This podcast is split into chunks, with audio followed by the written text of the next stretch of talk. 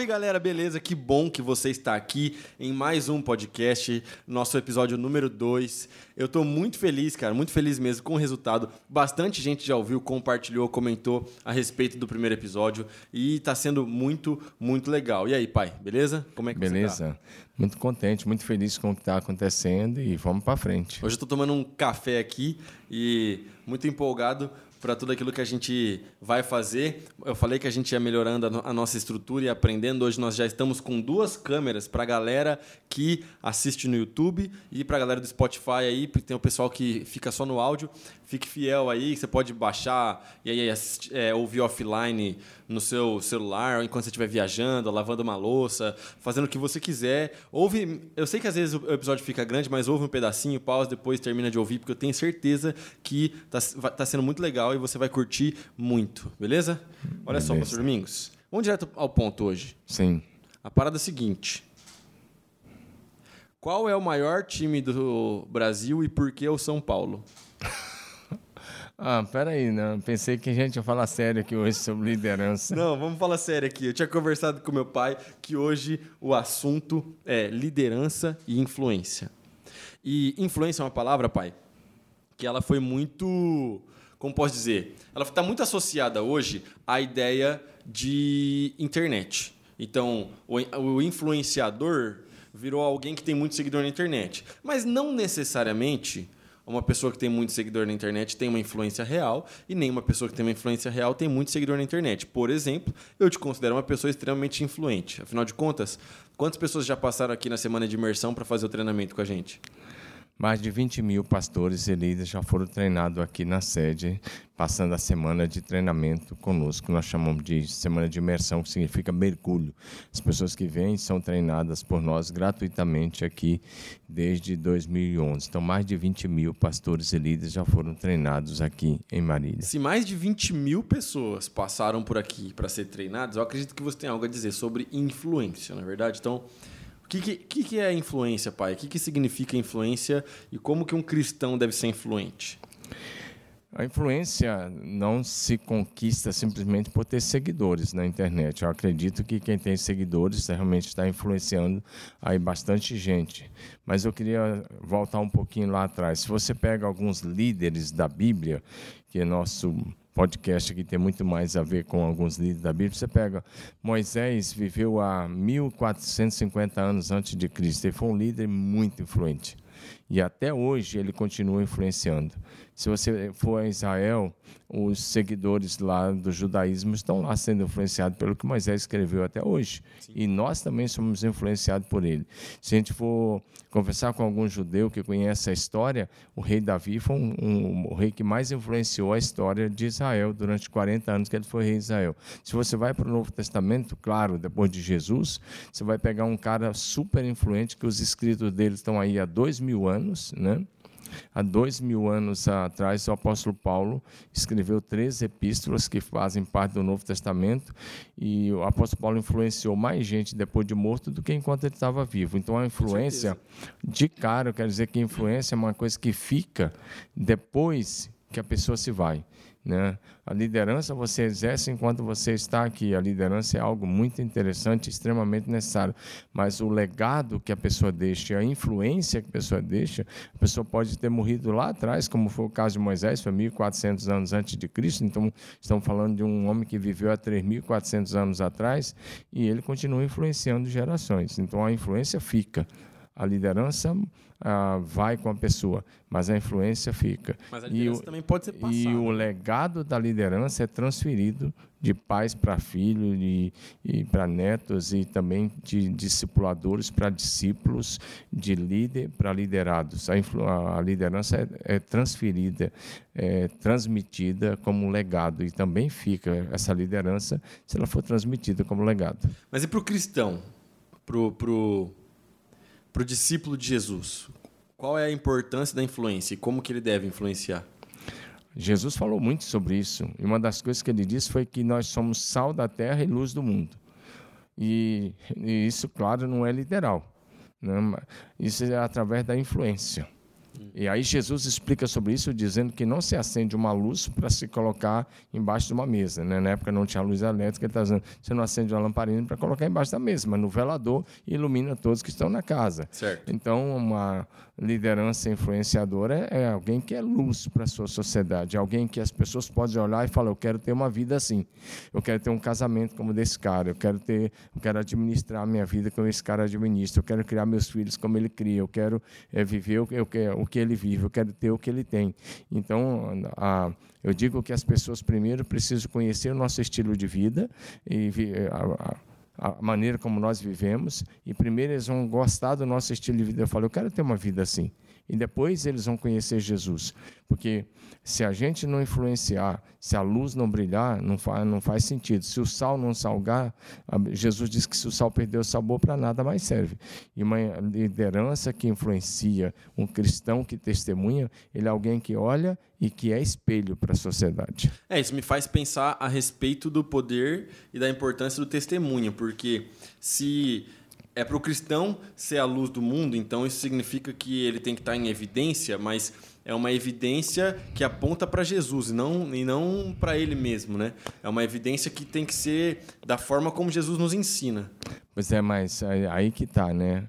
É o padrão que Jesus estabeleceu. Aí, é, é, já falando de influência, aí nós estamos vivendo debaixo da influência que Jesus deixou, debaixo do legado de Jesus, debaixo da fé de Jesus, debaixo da mesma unção do Espírito Santo que estava sobre Jesus. Então, nós já recebemos isso de Jesus, esse legado, essa influência, essa graça, esse favor é, sobre nós, e nós procuramos imitar Jesus, e as pessoas vão olhar para nós. E aí, por exemplo, Paulo pega e diz assim 1 Coríntios 11, 1. Sejam meus imitadores como eu sou de Cristo. Sim. Então, um cristão é alguém que pode chegar para a pessoa e dizer: pode me imitar, pode viver como eu estou vivendo, porque assim está correto. Um cristão genuíno, estou falando de cristão verdadeiro, não de cristão nominal. Um cristão verdadeiro é alguém que pode chegar e dizer: A gente pode fazer essa mesma afirmação que Paulo fez. Se você tem a vida de Jesus, você pode fazer. Qualquer um que vive como Jesus viveu, qualquer um que é imitador de Cristo pode dizer, pode Paulo diz: Sejam meus imitadores, porque eu sou de, como eu sou de Cristo. É tá dizendo. Ele está dizendo: Eu estou imitando Cristo, agora vocês podem me imitar. E Paulo falou isso várias vezes: o que vocês viram, o que vocês ouviram em mim, praticai. Isso vocês podem praticar e o Deus da paz será convosco. Mas é a, esse é o verdadeiro cristianismo. E eu vejo que o verdadeiro cristão é alguém que pode chegar e dizer exatamente isso pode viver como eu estou vivendo, que assim está correto. Mas é isso que eu acredito que é o, o que eu chamo de influência real, a influência do mundo real. Porque uma pessoa, para viver dessa forma, ela não necessariamente é uma blogueira, um blogueirinho de Instagram não necessariamente ela tem um podcast, não necessariamente ela tem um programa que milhares de pessoas escutam, mas é esse nível de influência que eu acho que é uma influência real, porque é quando no lugar onde essa pessoa tá, ela aponta para Jesus, entendeu? E é inclusive quando a gente fala sobre avivamento, é esse o tipo de avivamento que eu acredito hoje. Quando a gente estuda a história da igreja e a gente vai ver é, histórias de avivamentos, vários desses avivamentos eles foram liderados por uma pessoa, por um homem, por uma mulher, ou às vezes por um grupo. Mas eu acredito que um avivamento que a gente pode viver hoje, 2021 e nos próximos anos, é o avivamento do povo de Deus, onde as pessoas focadas em, em, em glorificar Jesus, em apontar para Jesus, por onde elas passarem, onde elas estiverem, elas, elas emanam a luz de Cristo e elas, elas apontam para a glória de Deus, vivem conforme a palavra, e aí isso vira uma onda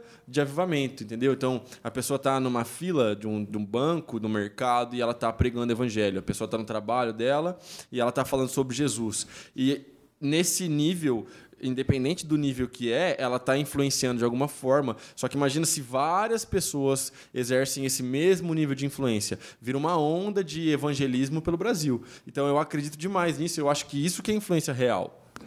Eu vou começar falando de, do, da atualidade. Eu sigo algumas pessoas no, no Instagram. Uhum. Né? Eu, sigo eu sigo um jornalista experiente, de 80 anos. Eu sigo um jornalista economista de 40 e poucos anos. Sigo um de 34, porque eu pego três ideias, mas eles não exercem influência sobre a minha fé. não exerce influência sobre, a, minha vida espiritual. Mas eu escuto o que eles dizem e tiro minhas conclusões. Eu, eu sigo outras, mais algumas outras pessoas também. Né? Tem uma moça lá de Israel que eu gosto de seguir porque ela traz bastante informação sobre Israel e eu gosto de história. É, eu sigo no Instagram um pouco mais que três pessoas. E, você sabe disso, né? É. Acho que eu sigo umas quatro, cinco pessoas. E tem os pregadores, né? Sim. Os pregadores bons, eu procuro seguir alguns pregadores bons aí da atualidade. Alguns amigos, outros que nem são amigos, mas são bons, e eu sigo também. Sim. Mas voltando à questão da influência, e dentro do assunto que você estava falando, é, a palavra cristão, quando ela surgiu lá em, na Bíblia Sagrada foi em Atos capítulo 11. Quando Jesus é, saiu dessa terra, Jesus morreu na cruz, ressuscitou o terceiro dia, ficou 40 dias com os seus discípulos, aparecendo, aparecendo, ensinando, ministrando, dando mandamentos, orientando. É, depois de 40 dias, Jesus subiu ao céu. 120 discípulos acompanharam a subida de Jesus ao céu, lá do jardim do Getsemane, lá do Jardim das Oliveiras, desculpa, Jardim das Oliveiras. E eles acompanharam a subida de Jesus ali ao céu. Mas, quando Jesus subiu ao céu, ele não deixou nenhuma placa ele deixou os discípulos. Sim. E eles eram conhecidos apenas como os discípulos. Depois eles passaram a ser conhecidos como os do caminho, porque eles iam por toda parte pregando o evangelho. Eles foram conhecidos ali é, por muito tempo como os do caminho. Né? Essa é, é a nomenclatura que. que a gente fosse que... mais conhecido como seguidores do caminho. Eu acho muito bonito esse termo. Porque Jesus é o caminho, a verdade Sim. e a vida. Mas, em Atos capítulo 11 nós temos uma colocação muito interessante, porque em Atos 11, verso 26, lá em Antioquia, né, longe de Jerusalém, lá em Antioquia, Barnabé, um dos pastores da igreja, era o titular lá da igreja de Antioquia, ele tinha levado Saulo para lá. Saulo nem era conhecido como Paulo ainda, e Saulo está lá servindo com ele, e naquele ano, lá em Antioquia, ou seja, já era o ano 18 da história da igreja, pelo menos a igreja já estava há pelo menos 18 anos, ou seja, com 18 anos que a igreja estava na terra, foi que os discípulos pela primeira vez foram chamados cristãos. A Bíblia diz literal em Atos 11, 26, lá em Antioquia, pela primeira vez, os discípulos foram chamados cristãos. Agora, quando esse apelido carinhoso veio de fora para dentro da veio da sociedade para a igreja, sabe o que, que, que isso significa? Cristão significa pequeno Cristo. Cristo é miniatura. Então, aquilo que Paulo vai dizer lá na frente, sejam meus imitadores como eu sou de Cristo, os discípulos de Antioquia já foram chamados lá atrás de pequenos cristos. Todos eles poderiam também fazer de, essa mesma afirmação. De imitadores de Cristos né? pequenos Cristos, Cristo é miniatura. A sociedade olhou e viu que o comportamento deles, que a, o linguajar deles, que as atitudes deles era muito parecida com o Jesus que eles pregavam. Então a sociedade os chamou de cristão, significa pequenos Cristos. Hoje, é, muito, é, o cristianismo, é, os cristãos de hoje não têm mais nada a ver com essa realidade de Antioquia. Sim. Ah, eu vou falar uma coisa agora que é, é bem pesada aqui, mas ah, os discípulos lá do primeiro século da história da igreja, ali do comecinho da história da igreja, dos primeiros anos da história da igreja ali, Pedro, João, mais tarde o apóstolo Paulo e outros, Barnabé e outros ali, ah, eles tinham uma dificuldade de provar para as pessoas, muitas vezes, que eles não eram deuses. Tem vários episódios assim no Novo Testamento. Eles tinham dificuldade de provar que eles não eram deuses. E hoje os cristãos têm dificuldade de provar para a sociedade que são de fato cristãos. É. Porque a maioria são apenas nominais. Segura essa jaca aí. Então é só nominal. Então é bem sério. Por exemplo, se você pega logo na cura do coxo de Atos 3, as pessoas correram para cima de Pedro, achando que ele que tinha feito. E como você falou, ele disse, ah, o cristianismo sempre aponta para Jesus. Ele disse: "Não, não fui eu, foi no poder do nome de Jesus, aquele que vocês mataram, crucificaram, eh, mas ele ressuscitou e ele que curou esse homem coxo de nascença que era tinha mais de 40 anos". Aí é, se você pega Atos 10, o Cornélio se ajoelha nos pés de Pedro, Pedro levanta ele e fala: Não faça isso, eu sou homem igual a você. Ele queria adorar o Pedro quando Pedro chegou lá na casa dele. Né? É um centurião romano italiano chamado Cornélio. Né? Se você pega Atos é, no capítulo 14, você vai ver Paulo e Barnabé lá em Listra, na região de Listra e Derbe, eles chegam lá e Paulo cura um coxo, um homem coxo de nascença que era conhecidíssimo da sociedade. Quando Paulo é, curou aquele homem, Sabe o que aconteceu? Os sacerdotes do, do, paganismo, que tinham templos pagãos, pegaram os seus bois, ovelhas, os seus animais e queriam matar e oferecer a Paulo, e, e sacrificar para Paulo e Barnabé. Queriam oferecer sacrifício para os missionários. Para os apóstolos Paulo e Barnabé. E chamavam ah, Paulo, eh, Barnabé de Júpiter e Paulo de Mercúrio. É chamam de deuses. E aí eles rasgam as vestes, ficam escandalizados. Paulo Barnabé diz: Não, nós não somos deuses coisíssima nenhuma. Nós somos homens igual a vocês. Nós apenas anunciamos o Salvador e ele é poderoso para curar. Ele que fez isso aí. Sim. Então, a, é, volto a repetir: os discípulos do primeiro século da história da igreja tinham dificuldade, às vezes, que o texto vai dizer nesse texto de Paulo, de Atos 14, dizer que com dificuldade as multidões não sacrificaram para eles. Agora, eles tinham dificuldade muitas vezes de provar que eles não eram deuses. E não eram mesmo. E ninguém jamais foi, jamais vai ser Deus. Só tem um Deus. É o nosso Deus, o único e verdadeiro. Mas os discípulos desse século têm dificuldade de provar com seu caráter, com a sua vida, que de fato são nascidos de novo. Mas aí a gente tem um problema, pastor Domingos. O problema é o seguinte: quando alguém adepto do que hoje o pessoal está chamando de cristianismo cultural, que é quando a pessoa só aderiu à cultura cristã, mas ela não, não aderiu a, a, ao cristianismo verdadeiro, à fé cristã, ao evangelho de Jesus Cristo. Quando alguém adepto do cristianismo cultural se torna um pregador e alcança um nível de influência, ele gera um problema. Porque daí esse cara se torna um influenciador e acaba criando outras pessoas, gerando discípulos que pensam parecido com eles, com ele, só que tudo aquilo que ele está pregando ensinando não tem nada a ver com a palavra. Então é por isso que eu acho que é importante o cristão entender que ele precisa exercer, influência e que a fé dele precisa ser sólida para que quando ele se depare com esse tipo de coisa, com esse tipo de pregação, com esse tipo de adepto do cristianismo cultural, a gente falou um pouco sobre isso no primeiro episódio, ele não caia nesse tipo de mentira e ele não se torne mais um adepto dessas coisas. Estava conversando é, hoje mais cedo sobre isso com o Vinícius Basílio, que trabalha aqui com a gente. Ele estava me contando algumas coisas de algumas pregações é, é, que não tem nada a ver com a palavra, que não tem nada a ver com a Bíblia. E que o pessoal é, é, da rede que ele lidera de células acabou enviando para ele e gerando muita dúvida, porque às vezes essa galera acaba alcançando um nível de influência grande e aí é uma influência digital, acaba tendo um alcance muito grande com outras pessoas, e aí acaba tentando até de algum, em algum nível formando o imaginário das pessoas. Então, assim, eu acho que é importante a gente entender que todo cristão ele é um influenciador. Independente se esse cara foi chamado para ser um pastor ou não, se ele foi chamado para ser um missionário fora do país ou não, porque missionário todo mundo é. Você é um missionário aí na sua casa, na sua família, na sua rua. Missão é para todo mundo. Mas é, é importante a gente entender isso porque essa galera, eles estão falando, eles estão pregando, eles não estão parados. Então, é, é, o, quando o cristão entende a importância da influência dele, ele também não fica calado. Porque, como já disse Martin Luther King, não importa o barulho dos maus, não é mais ou menos assim a frase? Não me preocupo com o barulho dos maus. O que me preocupa não é o grito dos maus, é o silêncio, silêncio, dos bons. É isso aí. Não é verdade, pastor Mingos? Bom, aí muitas pessoas exercem os mais diferentes níveis de influência. Pode influenciar para o bem ou para o mal. É. Aí você tem que ver, você tem que decidir. Porque nós estamos falando de influência para o bem. Agora, a Bíblia Sagrada, se o texto da Bíblia, os versículos da Bíblia forem usados por puro pretexto, fora do contexto, vai virar heresia. É. E essas pessoas vão começar a pregar esses textos que lhe agradam. E aí a, o Evangelho Paz e Amor não muda nada. Nós já dissemos isso na, no, primeiro a, no primeiro episódio que nós falamos sobre isso aqui. Agora, pregar um cristianismo que não requer renúncia, que não passa pela cruz e que não passa pelo novo nascimento não é o cristianismo de Jesus.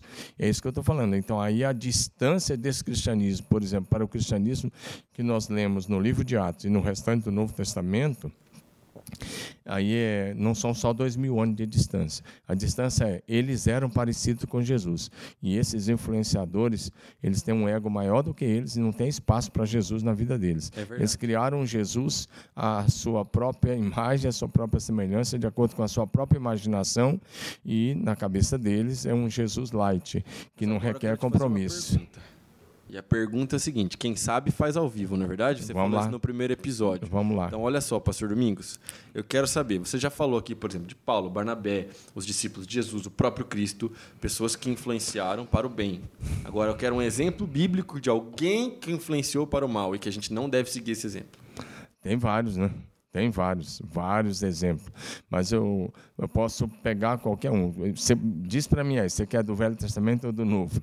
Olha só, aí sim, Ah, ele cara. é brabo. O meu pai sabe. Gente, não é porque é meu pai, não, mas o meu pai é uma das pessoas que eu conheço que mais conhece Bíblia. Ele é um, um, um absurdo de Bíblia. Eu quero do Velho Testamento e depois do Novo. Eu vou pegar Salomão do Velho Testamento, né? Porque é um cara, um cara que começou ligados. bem, um cara que começou super bem, jovem, ele assumiu o lugar de Davi, né?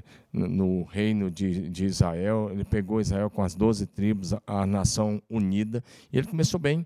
E ele era um cara que orava, ele era humilde no Deus começo. apareceu para ele. E Deus apareceu para ele duas vezes, duas aparições de Deus a ele em sonho. Deus falou com ele, a ponto de Deus chegar para ele e falar: Pede o que você quer e eu vou te dar. Mas, e Deus deu. Ele pediu sabedoria, e Deus deu sabedoria, riqueza e fama, e, e Deus sempre faz infinitamente mais. Deus fez infinitamente mais. Mas ele se perverteu, porque tinha um mandamento que não era para casar com mulheres estrangeiras. De cara ele já casou com uma egípcia, e depois ele saiu pegando mulheres de todas as nações do mundo conhecido da época. E ele casou com 700 mulheres princesas, e além disso ele tinha 300 concubinas, mil mulheres. Se você estudar 1 Reis capítulo 11, você vai ver que eh, toda a liderança que ele tinha, no final ele se perdeu nessa liderança e a sua influência não ficou boa, não foi uma influência benigna, porque o texto vai dizer que as suas mulheres lhe perverteram o coração. Mas é, é- é impossível também, né? O cara tinha mil mulheres, como é que o coração do cara ia ficar no lugar? Então, é, as mulheres lhe perverteram o coração e ele começou bem, ele construiu o templo para Deus, mas ele começou na- na- lá na velhice, ele fez vários templos para suas mulheres, templos idólatras. E aí o texto vai dizer assim: é o primeiro homem de quem está escrito na Bíblia essa frase. E fez Salomão o que era mal perante o Senhor. Fez o que era mal. Significa, terminou reprovado. Terminou reprovado. Significa a influência dele, tudo que ele tinha feito foi influência para reis. As pessoas vinham do dos confins da terra para ouvir a sabedoria e ver a glória dele, a fama dele, mas não foi boa. E naquele, pela atitude dele e pela influência dele, pelos erros que ele cometeu, a nação se dividiu logo em seguida nos dias do filho dele, Roboão. Então, a influência dele não foi boa, ele não andou com fidelidade nos passos do seu pai Davi, que tinha sido um homem segundo o coração de Deus. E no Novo Testamento? Agora quero ver. No Novo Testamento, a influência que deu errado, né? você está falando que deu errado. Isso. Eu, é, eu diria pessoas que per- perderam a oportunidade de deixar um legado e de uma influência fantástica. Se você pega é, o Judas Iscariotes, um cara andou com Jesus três anos. Eu não acredito que ele foi programado lá na eternidade, que Deus criou aquele espírito, porque todos nós somos espírito que viemos de Deus, que Deus criou aquele espírito e falou: esse cara vai nascer para ser o traidor. Eu não acredito isso, porque se eu acreditasse nisso, eu seria determinista. E eu não sou calvinista, fatalista e muito menos determinista. Eu creio na teologia bíblica da missão. Eu não, eu não defendo nenhum lado, nem calvinismo, nem arminianismo de forma alguma, mas a teologia bíblica. E acredito que ele foi criado e como qualquer um de nós. Jesus ia ser traído, sim, podia ser qualquer um. É, podia ser ele, como podia ser qualquer um. Esse cara andou com Jesus. Se você é, olhar, ele expulsou demônios. Ele curou enfermos. Ele fez aquelas viagens missionárias, porque Jesus mandou de dois em dois várias vezes, os 12, depois mandou os 70. Antes de Jesus ir para uma cidade, mandava eles, eles iam à frente. Ficava uma semana, um mês, não sei quanto tempo eles ficavam de cidade em cidade, de vila em vila. Ele era um dos que ia, ele fazia parte da, da equipe três anos e meio. Imagina, três anos e meio, manhã, tarde e noite com Jesus. Três anos e meio de um discipulado intensivo. E no final, ele pega e vende Jesus, traiu Jesus por 30 moedas de prata. E, infelizmente, se perdeu, se suicidou, jogou fora a oportunidade da vida dele, que podia ter marcado, ter deixado um legado como os outros deixaram. Boa parte, não foram todos que deixaram legado, aí tem um lado bom, depois a gente fala sobre o lado bom, para ninguém ficar depressivo. Claro. e aí o cara está ao lado de Jesus, está convivendo, está é, vendo Jesus fazer toda a espécie, toda a sorte de milagres, três anos e meio, viu tudo, multiplicação de peixes, Jesus andar sobre as águas, viu tudo. E de repente ele joga tudo fora por amor ao dinheiro simplesmente 30 moedas. João 12 já vai dizer que ele era apaixonado pelo dinheiro quando fala que ele era ladrão e que ele roubava as moedas né, do, dos discípulos. Ele era o tesoureiro da equipe. Jesus tinha um tesoureiro, era o Judas. E ele, a Bíblia diz que ele, o João registra lá que ele era ladrão. É. Então o cara estava ali, ouvia a verdade, mas aquilo nunca entrou no coração dele, só na mente. É. É complicado essa parada aí, mas como você falou, então agora vamos inverter. Você já falou de Paulo, e de Barnabé no Novo Testamento. Então, no Velho Testamento, uma influência que deu certo. Influência tem muitas, né? É. Tem muitas influências. Mas você falou de Moisés também, então Moisés não... Mas agora, agora já não vale Moisés, né? É. Eu queria falar de uma liderança para mim fantástica, é Neemias. Eu acho que Neemias é uma das lideranças é fantásticas do Novo Testamento, porque ele tinha uma posição privilegiada, ele era copeiro do rei, isso era um trabalho muito, numa posição alta, ele era rico, ele era bem sucedido financeiramente, mas de repente ele fica sabendo que a cidade dos seus antepassados, dos seus pais, Jerusalém, estava destruída, os muros é, tinham sido queimados, os muros estavam destruídos, precisava de alguém para reedificar. Ele vai lá e ele pede ao rei que desse a ele a oportunidade de retificar a sua cidade e as muralhas de Jerusalém. A Bíblia diz que ele, antes de falar com o rei, ele ainda orou, né? Ele orou muito, né? Estou aqui é. correndo, né? Mas ele, ele orou, ele jejuou e ele se prontificou. Sim. Ou seja, por que, que a liderança dele é fantástica? Porque ele estava disposto a deixar a zona de conforto. Ele, tinha, ele podia ficar lá na capital, ele podia ficar lá na, na corte, servir o rei, ele podia estar ali, podia falar, não é problema meu, como muita gente olha e fala, não é problema meu, não é comigo, não é com a minha família, então não é problema meu. Ele não, ele sentiu a dor da, da sua nação. E ele acabou indo, sendo governador, depois reconstruiu tudo, fez a obra em tempo recorde, uma obra que estava parada há 120 anos, ele fez em 54 dias, terminou, mobilizou o povo, ergueu a moral da nação, ergueu o povo, o povo pôde eh, viver em segurança de novo e governou sem receber nada. Neemias é contemporâneo, foi contemporâneo de um outro humano chamado Esdras, que eu também gosto muito da história dele. Sim, o Esdras, na verdade, o Esdras era o grande sacerdote, Neemias o governador, eu, né, eu, que foi nomeado. Na minha, na minha humilde leitura, eu acho que o que o Esdras fez no Velho Testamento chega muito próximo que a gente pode chamar de um avivamento hoje, ou de um avivamento ou de uma reforma, né?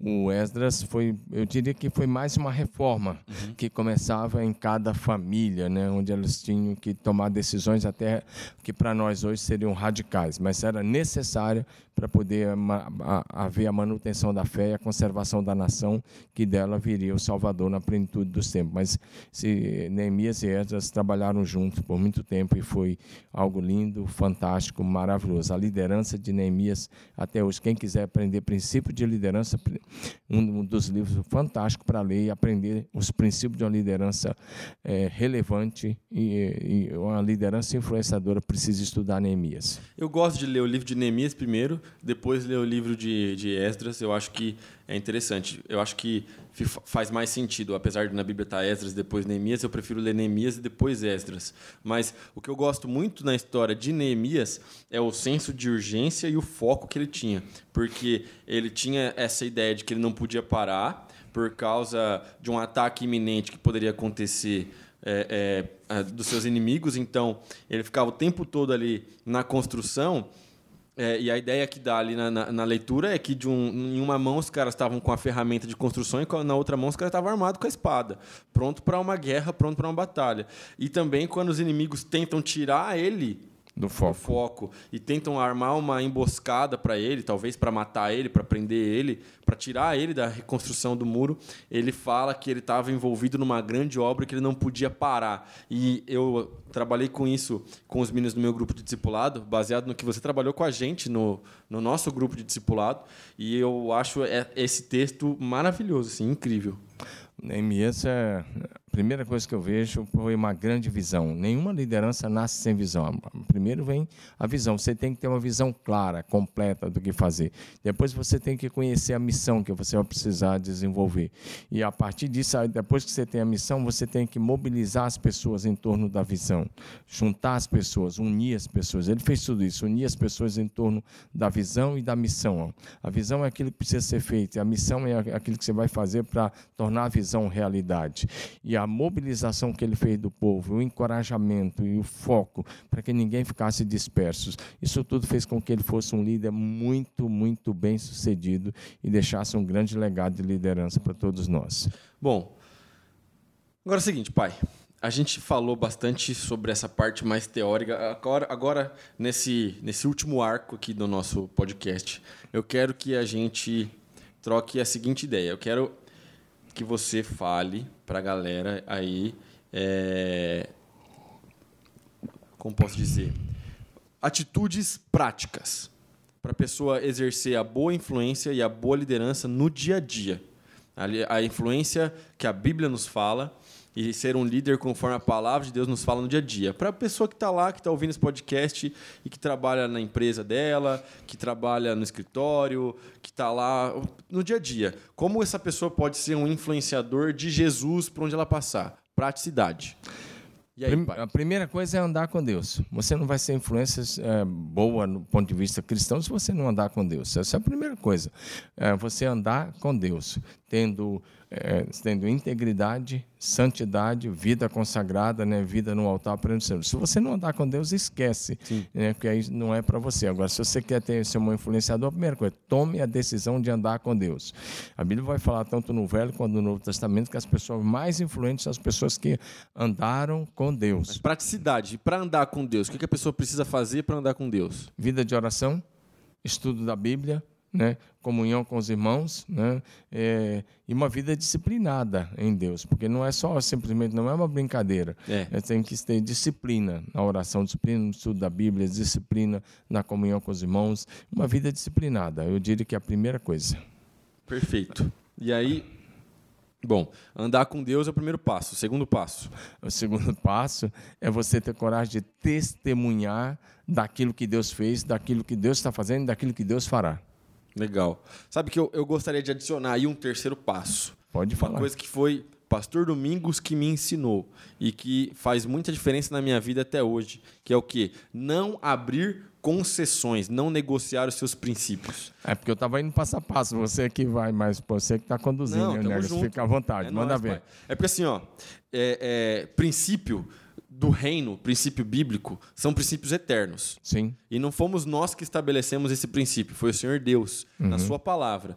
É, é, tem um milhão de princípios diferentes na palavra de Deus. Então, e esses princípios eles não são negociáveis. Eu acho que para alguém exercer influência e liderança real, no mundo real, essa pessoa não pode jamais negociar os seus princípios por qualquer coisa. Eu vejo que é, é, por exemplo, voltando a, a, lá atrás um pouquinho, mas alguém, eu preguei sobre isso, eu falei no primeiro episódio, estou falando no segundo, mas é porque Deus tem falado bastante comigo a respeito desse, desses capítulos da Bíblia, que é da história de Sansão. Sansão foi um cara que negociou seus princípios. Ele poderia ter tido uma vida incrível. Ele poderia ter, ter sido talvez o personagem mais interessante do Velho Testamento. Algo, o único que ele recebeu, um superpoder praticamente que Deus deu para ele, super força. Sim. Mas ele negociou ele desobedeceu e por causa disso ele termina de uma forma dúbia, de uma forma meio esquisita. Não dá para saber se ele terminou aprovado ou não, né? Deus ali é, dá força para ele no final, mas não dá para entender muito bem o que aconteceu com Sansão. Mas então eu acho que esse aprendizado fica para nós tipo assim, não negocie os princípios da palavra, não negocie os princípios do reino. Eu uso uma frase: nunca troque a glória da eternidade pelos minutos de prazeres dessa vida. Se você quer realmente ser uma influência, você não basta começar bem, você tem que continuar cada dia melhor, crescendo em Deus e terminar aprovado. Melhor do que começar bem é terminar bem. E você só vai terminar bem se você tiver uma vida disciplinada, estudo da Bíblia, oração, comunhão com os irmãos e o que você tocou foi o que eu chamei de santidade, uma vida completamente consagrada, dedicada ao Senhor uma vida santa. E aí, além disso que você colocou, não negociar os princípios. Você lembrou bem de Sansão, um cara que terminou mal. Ele está no céu. Eu acredito todo o meu coração. Ele está na glória do céu, mas morreu aos 40 anos, quando Deus é um caso ah, atípico que Deus mandou o anjo duas vezes para anunciar o nascimento dele. Veio a primeira vez, falou com a futura mamãe, veio a segunda vez porque o, o futuro papai pediu, o anjo veio e anunciou. Deus cuidou dele desde antes de nascer, nasceu com um propósito, como todos nós, mas jogou fora Exatamente a liderança dele se encerrou aí. Agora eu queria acrescentar um ponto. Tem, são muitas coisas, mas eu queria acrescentar uma coisa. Sabe o que é? Uma influência duradoura né? e tem uma liderança duradoura e uma influência duradoura tem uma coisa que a pessoa que a pessoa precisa fazer e você vai precisar começar a pensar nisso já, né? Escrever um livro bom. A influência que Moisés exerce até hoje, exerceu, embora 3 mil anos, 3.400 anos depois dele, é porque ele escreveu os cinco primeiros livros da Bíblia, inspirado por Deus, é claro, né? debaixo da inspiração, unção e sopro do Espírito Santo. Foi, os homens santos falaram da parte de Deus, movidos pelo Espírito Santo. E aí entra um ponto: ser cheio do Espírito Santo e no poder do Espírito Santo escreva um livro. Por exemplo, se você pegar a história de Mateus no Novo Testamento, é o primeiro livro que nós temos. Ele foi um dos doze apóstolos. Você sabia que na história da igreja você não vai ver destaque de Mateus pregando. Você não vai ver. Ele aparece o Pedrão pregando ali, o destaque dos primeiros anos da igreja é o Pedro. Talvez depois você vai ver o Paulo em seguida ocupando o lugar é, praticamente. De no capítulo sim, 7. sim, sim. Mas eu estou falando só dos destaques, né? E dos doze, né?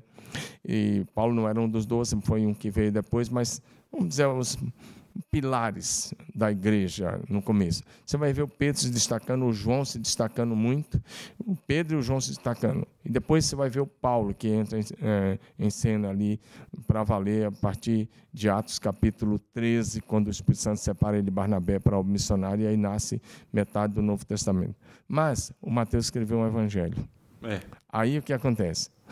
E aí você vai aprender uma coisa tremenda, porque o Evangelho de Mateus é completo, é tremendo, é fácil de se entender Jesus como Filho de Deus. O Sermão da Montanha aparece em Mateus como em nenhum outro dos evangelhos.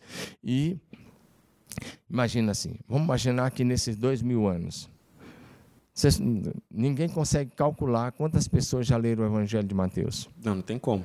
Quantas pessoas vão estar no céu porque leram o Evangelho de Mateus? Então, ele não se destacou como pregador no começo da história da igreja, mas escreveu um evangelho completo.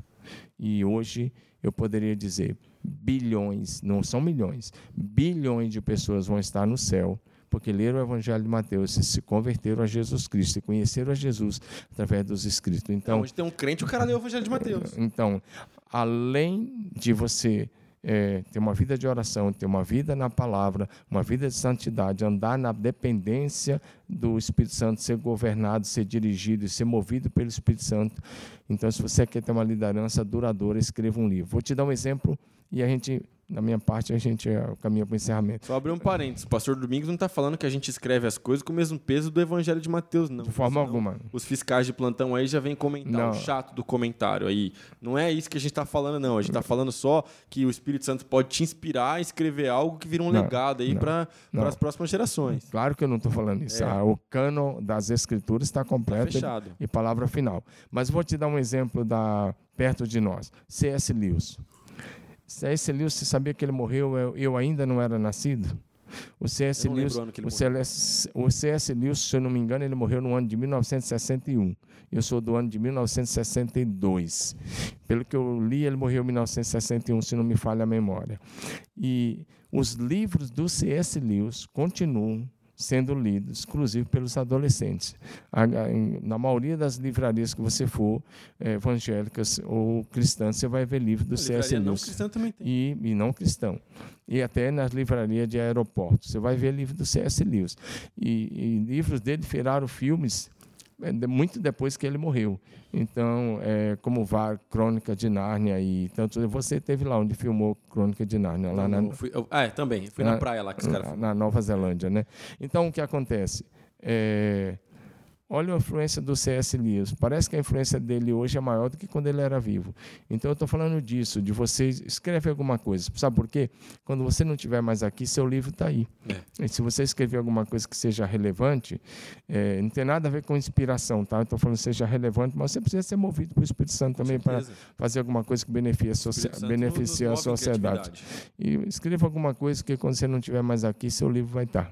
Mas aí a pergunta que não quer calar é a seguinte: qual é o próximo livro do Pastor Domingos? Que você já tem um, que é o Deus Não Tem Netos. Na verdade, é um livro sobre discipulado maravilhoso. Você encontra aqui na nossa livraria, você pode vir aqui comprar.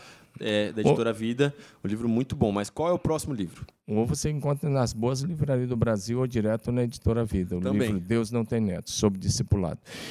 Eu acho que esse ano, acho que sai em agosto o próximo livro, Apocalipse, o tempo do fim chegou. Oh. Eu quero escrever sobre, quero não, tá? Esse livro está ficando pronto e nos próximos meses ele será lançado.